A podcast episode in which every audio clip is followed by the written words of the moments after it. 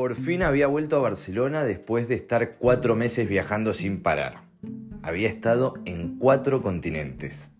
Había pasado de las megaciudades al desierto de Sahara en Marruecos, a la jungla en el sudeste asiático, al frío extremo en Escandinavia y por fin volvía a la que se había convertido mi casa, mi queridísima Barcelona.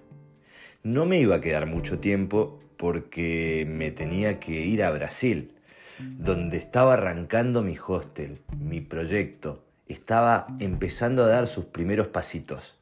Y yo llegaba en el mejor momento, pleno carnaval, febrero. Era una promesa, pero que no podía fallar por ningún lado. Ese lugar que se estaba construyendo como templo del buen modo, donde nunca iba a faltar el arte, la alegría, los buenos amigos, el escabio, y prometía ser la gran casa de la cultura en el medio del centro histórico de Salvador de Bahía, en el Peluriño. Los días pasaron en Barcelona y fueron excepcionales.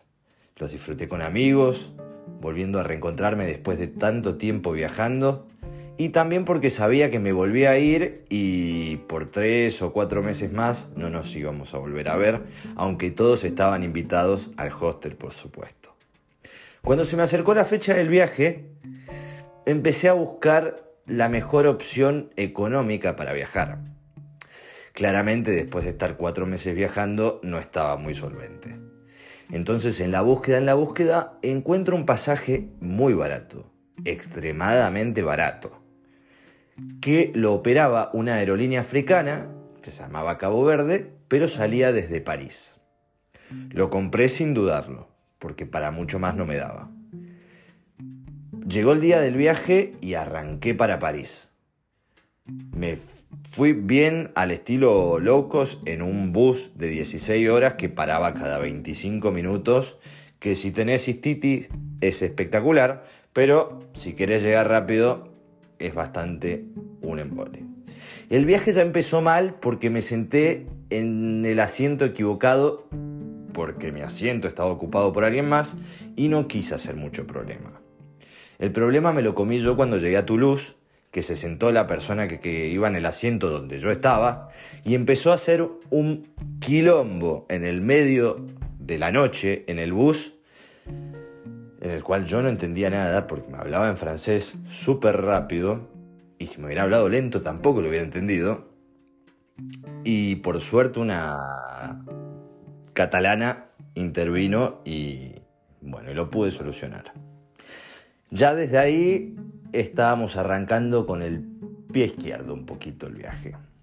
Cuando llegué a París me fui directamente al aeropuerto Charles de Gaulle, esperando que saliera mi vuelo a la Isla Dusal.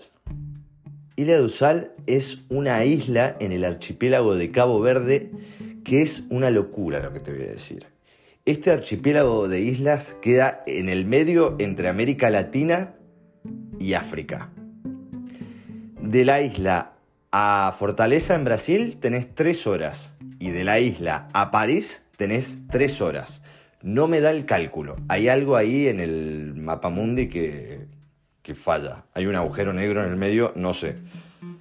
Pero un viaje que comúnmente es de 10 horas, haciendo ese trayecto lo haces en 6. No importa. Dato Villiquen ahí para que lo anotes. Cuando estaba en el aeropuerto Charles de Gaulle en París, el vuelo se empezó a atrasar, atrasar, atrasar, y así estuve 3 horas con demora. Pero bueno, era algo normal que podía suceder porque estaba empezando una gripe o había una enfermedad que había empezado en un mercado en China y se hablaba un poco en los aeropuertos, pero yo no le prestaba atención. Había gente que usaba barbijo, me parecía una ridiculez ver con gente con barbijo en el aeropuerto. Por fin despegó el avión.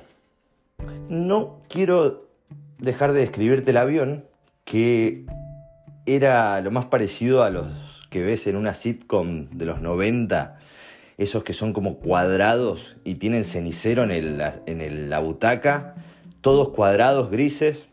La verdad que era un viaje en el tiempo. Me sentía que estaba en volver al futuro, más viajando que África. Pero bueno, arrancamos esas tres horas gloriosas hasta la isla de Sal y después directo para Brasil. Cuando estábamos por aterrizar en la isla, me quedé impactado con la vista. Era un paredón negro completamente oscuro, lleno de estrellas. Se podían ver las estrellas hasta la línea del mar. Era una locura, sinceramente. La isla volcánica completamente gris y se veían muy pocas luces. Cuando llegamos a la isla, nos bajamos del avión y era un aeropuerto muy chiquito, muy bonito, pero muy chiquito. Y nadie decía absolutamente nada. Ahí empecé a buscar mi vuelo que fuera para Salvador de Bahía, que era donde yo me tenía que ir. En ese momento me di cuenta de que no existía el vuelo y nadie reaccionaba y nadie nos decía nada. Tuve la suerte de que en la isla se hablaba en portugués, entonces pude ir y dirigirme, porque lo manejo al idioma, para que me dieran algún tipo de explicación. Nadie se hacía cargo. Las horas pasaban. A mí se me había roto el pin de carga del celular porque me quedé dormido y lo estaba cargando y le pegué al cargador y se me partió el pin adentro de una sal, pero que no te la puedo believe. En ese momento empecé a preguntar qué opciones habían para viajar a Salvador. Estaba prácticamente náufrago tirado en el medio del Atlántico en una isla en África, que no tenía mucha estructura como para quedarse. Y a eso agregale que no tenía un duro, un mango, un peso. Después de 3-4 horas, nos dan una opción de viajar a Fortaleza. Salía un vuelo a Fortaleza que después en Fortaleza íbamos a ver cómo llegábamos a Salvador de Bahía. La única solución que nos podían dar era esa. Si no, era quedarse en la isla de Osal hasta que saliera algún vuelo en la semana. No prometían ni que fuera el siguiente a Salvador. Claramente aceptamos el vuelo este, la gente que teníamos que llegar a Salvador, aceptamos este vuelo a Fortaleza. Cuando subimos al avión, que era un avión de características similares al otro que te dije, un avión súper antiguo, el avión estaba sobrecargado de gente. Había equipaje en el medio del pasillo. No te digo que había gente parada porque pegan el, pero pegan el palo, no sé. Viajamos completamente sobrecargados en el avión. Ahí me hice amigo de una profesora de la facultad de Brasil que viajaba todo el tiempo a dar clases a la isla y me contó que era algo normal, que a ellos siempre les sucedía eso de llegar y que su vuelo no existiera y que lo sobrevolaran en un vuelo. No importa. Por lo menos estaba llegando a Fortaleza. Cuando llegué a Fortaleza, nos dieron un voucher de 50 reales y nos dijeron, arréglense la vida porque acá no van a tener ninguna posibilidad de, llegar ahora pronto a Salvador. Así que vayan a comprarse una collina ahí por ahí y les avisaremos. Pasé toda la noche en el aeropuerto de Fortaleza los 50 reales que nos habían dado, por lo menos me, me daba para zafar para comer algo. El único problema es que no había ningún lugar abierto a la noche. Tuve que esperar toda la noche hasta las 11 de la mañana, no, no sé, hasta las 11, hasta las 8 de la mañana, hasta que abrió el primer lugar. Ahí en ese lugar estaba colapsado porque este voucher valía solamente para ese lugar. Entonces había que esperar como dos horas más para comer. Tenía un hambre, una bronca. No quería más saber más nada con aviones. Estaba repodrido. Cuando de repente anuncian de que en tres horas salía el vuelo a Salvador. Y ahí empezó el show, más show que puedes ver claramente. Estás en Brasil. En Brasil, si no hay show, no hay vida, garata, y danza. La gente se empezó a desesperar en la puerta de embarque. Vi las mejores actuaciones. Te digo que está para darle un Oscar. Primero vi a una mujer haciéndose la discapacitada que la había visto hace cinco minutos completamente normal, pero en cuanto vio que se abría la puerta de embarque, sufría de una renguera y algún tipo de problema interno también, además del mental, que claramente lo tenía, y empezó a hacer todo un espamento para que la dejaran entrar primero. Como yo no era el único que la había visto, que no estaba enferma ni tenía ninguna discapacidad, los demás empezaron a hacer un quilombo tremendo. La gente se empezó a pelear. Aprovechando de que se estaban peleando y que la gente de la aerolínea estaba pendiente de la pelea, otro grupo de personas aprovechó y empezó a salir corriendo por la manga hasta el avión. Porque, un detalle no menor, ninguno tenía asiento numerado dentro del avión.